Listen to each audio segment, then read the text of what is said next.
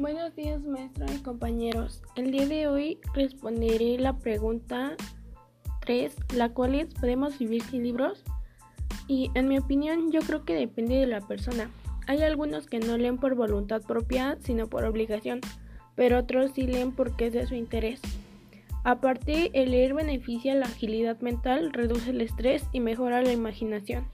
Sin embargo, lo bueno o malo de leer depende de cada persona.